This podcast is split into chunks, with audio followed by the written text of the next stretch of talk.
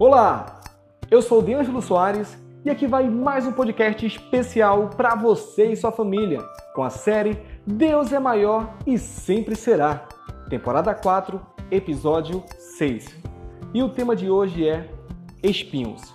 Então, vamos ler Mateus capítulo 13, versículos de 3 a 9.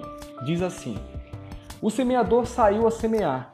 Enquanto lançava a semente, parte dela caiu à beira do caminho e as aves vieram e a comeram. Parte dela caiu em terreno pedregoso, onde não havia muita terra, e logo brotou, porque a terra não era profunda. Mas quando saiu o sol, as plantas se queimaram e secaram, porque não tinham raiz.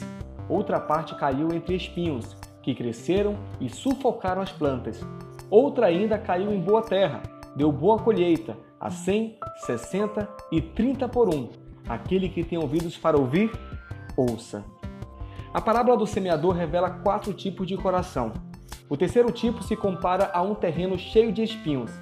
Jesus disse que são os que ouvem a palavra, mas a preocupação desta vida e o engano das riquezas a sufocam, tornando-a infrutífera. Isso está em Mateus 13, 22.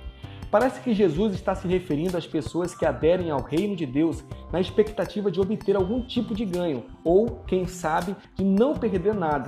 O coração espinhoso é próprio de quem quer se comprometer com o reino de Deus, mas continuar com a mesma vida que sempre teve. Gente que acredita que o compromisso com o reino de Deus é uma forma de viabilizar seus anseios. Jesus está chamando a atenção para o engano das riquezas, isto é, advertindo que as pessoas ocupadas em viabilizar a vida conforme suas necessidades, seus desejos e anseios particulares dificilmente permanecem engajadas no reino de Deus.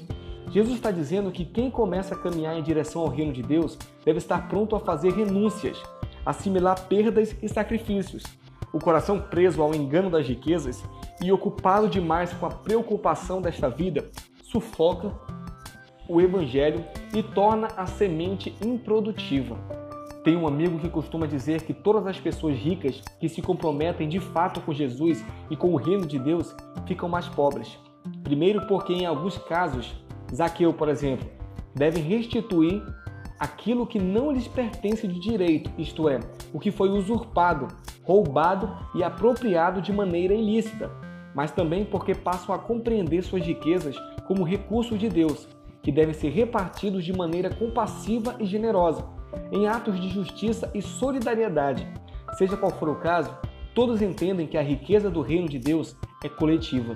Os discípulos de Jesus estão mais ocupados em doar e repartir do que em ganhar e conquistar, e até mesmo em satisfazer suas próprias necessidades ou realizar seus sonhos.